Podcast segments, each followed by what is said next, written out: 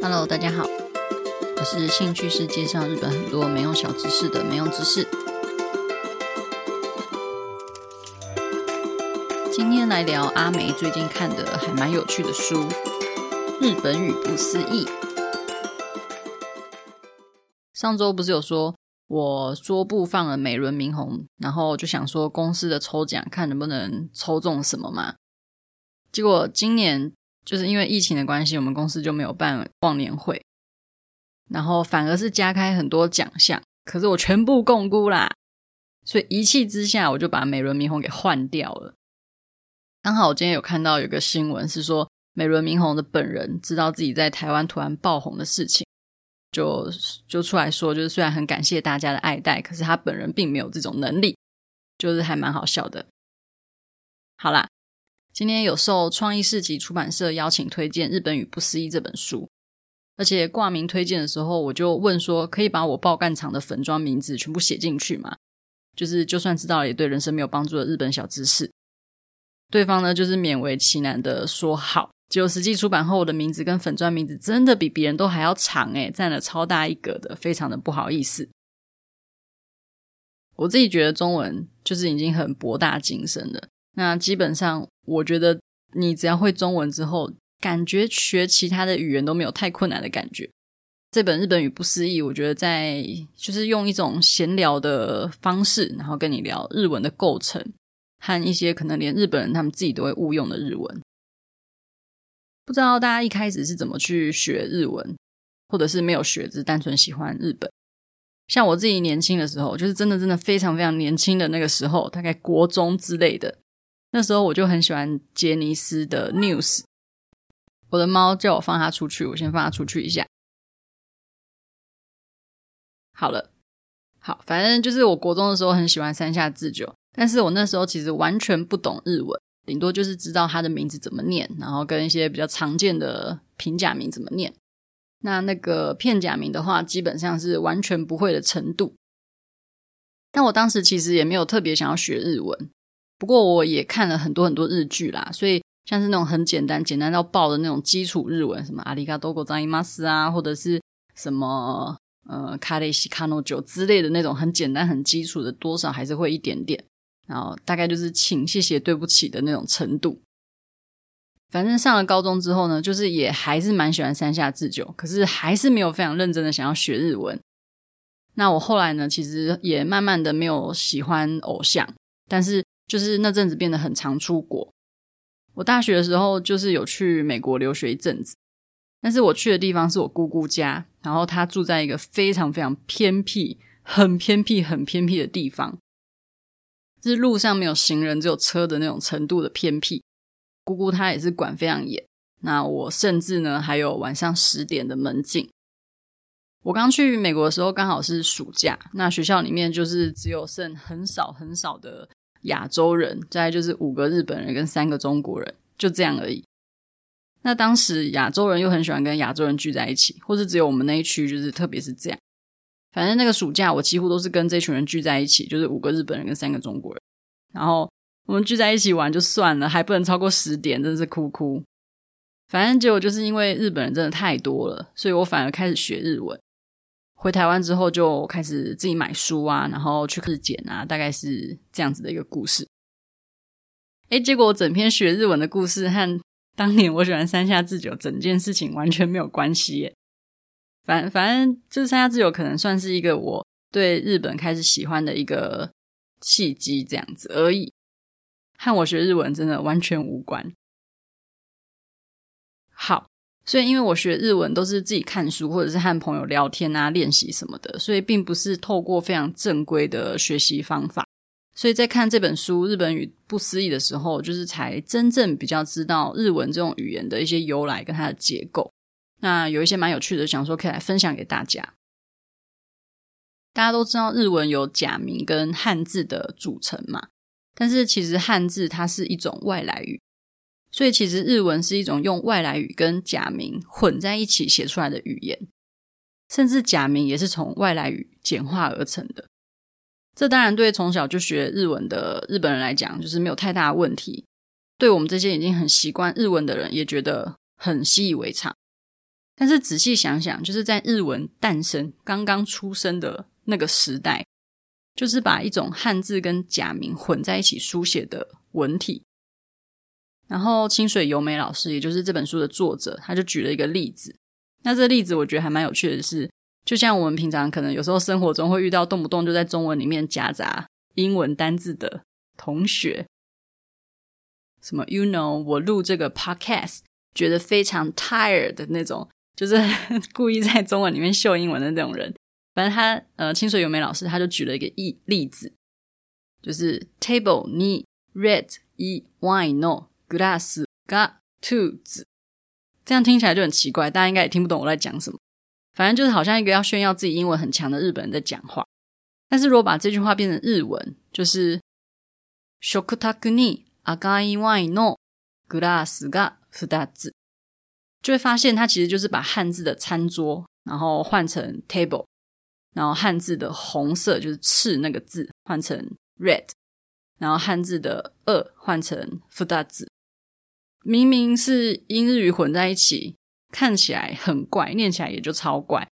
但是如果是汉字跟日文混在一起，反而大家就觉得还好，就很习惯。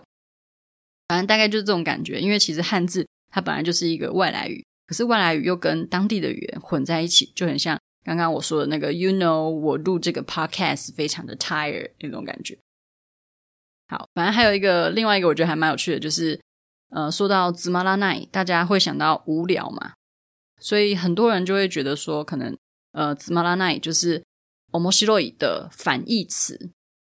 但是其实面白い的反义词应该要是面白くない呀。然后清水由美老师他就去查，就是比较重视历史典故的呃一本词典，叫做岩波国语词典。那它里面就发现说，つまらない在最一开始的意思是比较指那种。 你带去别人家的那个小礼物，你就会说：“哎，这个不成敬意的小东西，是つまらないものですか的这种呃意思。”后来反而就是变成比较常用面白くない的意思。例如说：“哎，这本小说也太难看了吧！”就是この小说はつまらないな这种这种呃，变成用比较常用这种说法。 还有一个就是日本人，他们很喜欢在名词或是形容词的前面加上「お」或者是「ご」，就会给人一种很气质、很高雅，或者是嗯、呃、很有礼貌、很有格调的感觉。不知道大家有没有听说，就是京都人他们在讲一些食物啊，或者是跟生活有关的东西的时候，他们常常会在前面加「お」什么什么，那或者是什么什么さま。 或者是哦什么什么さま这样子，例如比较常见的可能是呃味噌就是お味噌，或者是呃豆子お豆さん之类的お豆さま之类的，就给人一种好像很典雅，然后很很有品味，然后对物品都给予一些敬称的这种呃很高雅的感觉。 但是结果就造成说，可能一开始他们是这样子用，就是想要表达，哎，我自己讲话就是对东西很尊敬，我很高雅。但是结果用着用着，反而这些 O 啊，或者是 Go 啊，或者甚至是跟宗教有关的那个咪的结合，可能太过于紧密了。到现在其实已经是没有办法把他们两个分开的感觉。例如说，我们说饭团的 Onigiri 就不会说 Nigiri。然后，お手洗い厕所也不会说成手洗い。那如果说你想要吃饭，你就会直接讲ご饭。你突然讲个饭食べたい，别人就是可能一时之间也听不懂你在讲什么。不过呢，也不是所有的单字前面加上一个お，或是加上一个ご，就会觉得真的变得很有礼貌。那有时候，如果你用的就是特定几个字，它可能还会有一种讽刺的感觉。例如说， 嗯、呃。余计なお世话就是多管闲事的那种感觉。那这个世话前面加一个お，就是很讽刺的意思，这样子。然后这本书里面有提到，其实，在外来语的前面基本上就很少加お或者是ご。虽然不是说没有，但是是真的真的很少。例如说，我们可能刚刚有提到，呃，お味噌啊，或者是お豆さま之类的，但是像。 啤酒ビール嘛，它其实也是一个外来语，可是我们就不会叫它おビール。那厕所虽然你可以叫它お手洗い， 可是我们就不会讲おトイレ之类的。所以这样子看下来是真的还蛮有趣。就是有时候你觉得加上 go 或是加上 o 是一种尊敬的表现，那没有加还不行。可是有时候你加了，反而又是一种讽刺的意味。所以日文说难还真的是蛮难，但说简单其实还真的算简单。这样子 有讲跟没讲一样。然后我最近啊，就是在中午午休的时候有看那个之前呃，它是日剧，然后后来它最近拍成电影版。叫做九九点九刑事专门律师，就是松本润演的那一部律师的，非常非常好看，超级推荐。那松本润他在剧里面就是很常会讲一些双关语冷笑话。这本书里面就有提到说，在语言里面把用来辨别意义的发音称作音素，音就是那个声音的音，素就是元素的素。那日文呃，大家应该都还蛮可以理解，就是音日文的。音素的数量其实是不太多的，它是一个音素数量不多的语言，所以音素不多的话，或者是它的数量就是不够丰富的话，其实它要把音素组合成单字就会变得很困难，因为你的东西就很少了嘛，你怎么样组合都可能还是那种过度相似的单字这样，所以日文很多时候都是用改变重音去解决这个问题。但是，就算你已经改变了重音，还是有很多同音但是意义不一样的单字。例如说，像是啤酒的酒跟鲑鱼的鲑，日文都是 sake 嘛，所以就会有很多人用这个双关语，想要讲一些很冷的笑话。但我现在想举例，可是老实说，直接举出来没什么笑点，因为正常就是你讲出来也不会有人笑，只会有人觉得你很冷，或者是你很老派。除非你是松本润，大家就会笑。例如在九九点九刑事专门律师的这个剧场版里面的其中一幕，那松本润他饰演的深山米亚妈，他在找一封信，信的日文是 letter 嘛。那松本润找到之后就说：“やっと仆の名前呼んでくれた。”就是 很烂，但是他演得很好笑，所以我们也觉得很好笑。没办法，因为他是松本润。但是如果你平常在路上，跟别人讲这个冷笑话，这个打架类的话，就是真的不好笑。和这个双关语类似的，还有一个叫做“语吕合わせ”，就是中文的那个，例如“五二零”，就是“我爱你”的意思。天哪，这个讲出来就觉得自己超老。其实日本有很多类似这样子的“语吕合わせ”，像是花店是“おはなや”嘛， 那可能他的电话号码就会特别去选。零八七八，因为念起来就很像哦哈那亚花店这个样子。卖肉的店就是お肉屋さん，可能就会写，就会那个数字的谐音就会是二九八三，就是肉屋さん这样子。那也因为这样子，我们才很常说每个月的二十九号是肉的日子，就是肉の日， 或者是十一月二十二号是嗯好夫妇日，就是いい夫妇の日这样子。那相对的，常常会有一样的字，但是因为重音不一样，所以有不一样的意思嘛。例如说，呃，大家很常在综艺节目里面，或者是很常在诶日常生活里面听到日本人说“诶”这样。那这个“诶”可能有正经的意思，或者是呃“诶”就是同意的意思。 其实，因为我们在文字上面很难去表达情绪，就是你如果没有用发音。来看的话，你不太知道他现在是想要表达什么意思，所以同一个字就常常会有不同的情绪。其实就像中文一样，像你可能就不知道你的学妹她打字写说我要去洗澡喽，是一种我要去洗澡喽的开心的情绪，还是我要去洗澡喽这种拒绝你的情绪？就是你光看文字是不知道的嘛。所以日文里面才可能因为这样子，就是发展出很多的颜文字或者是 emoji 绘文字。来去表达这句话的情绪，像是你看动漫吗？W W 夸号灿笑，有男朋友吗？夸号叉，嗯，括号扶额，先交往也可以哦。括号灿笑摸头，反正就是可能会呃多了很多这种括号动作或者括号表情、括号情绪来表达。诶，我这句话现在想表达的意思。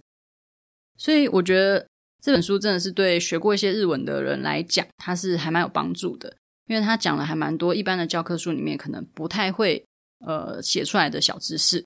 那到底这个时候要用敬语还是谦让语，或者是你在帮瞎子挑他的那个长泥的时候，为什么会说あげます？这种好像是在为虾子着想的日文。明明虾子它就不想要让你挑它的肠泥呀，你还在那边あげます。然后还有什么大家呃很常听到的お前，在最一开始也不是很失礼的用法。像在这本书里面，他就有提到有一个就是呃叫做敬意递减法则。在日文里面，有些词它原本的意思是敬语， 但是随着时间的变迁，这些词呢就逐渐丧失了原本的敬意，就变成普通的表达。然后甚至呢，这些词还变成了骂人的一些词句。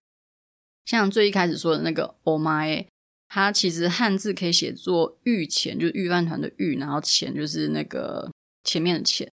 所以这原本最一开始是一种敬称，但是到后来大家听到“ “oh my” ”就会觉得，哎，你是不是在骂我的这种感觉？还有我们常常在小混混有小混混出现的那些日剧里面，他们可能常常会说 “kisama” 什么之类的，我不会那个弹舌。汉字那个 “kisama” 就是贵样。尊贵的贵样就是那个卡米萨玛那个萨玛的那个样，在古代它的确是尊贵的您的这个意思，只是不知道为什么就时间的变迁，这个 kisama 就变得有点像是你这臭小子的意思这样。所以他其实这本书里面有讲到还蛮多用法，不只是这些称呼，可能随着时代的变迁，就越来越没有最一开始他想要表达的那种尊贵的意思，因为说的人其实也越来越没有想要表达敬意了，所以。可能就是变成是呃，这些敬意就是随着时间，然后慢慢的递减，所以它是整个日文体系都有一个敬意递减法则的一个怎么讲轴在那边，是我觉得这本书还蛮有趣的地方。总之就是希望可以推荐给正在学习日文的大家啦。那我们就诶下次再见喽，希望大家喜欢这一集，拜拜。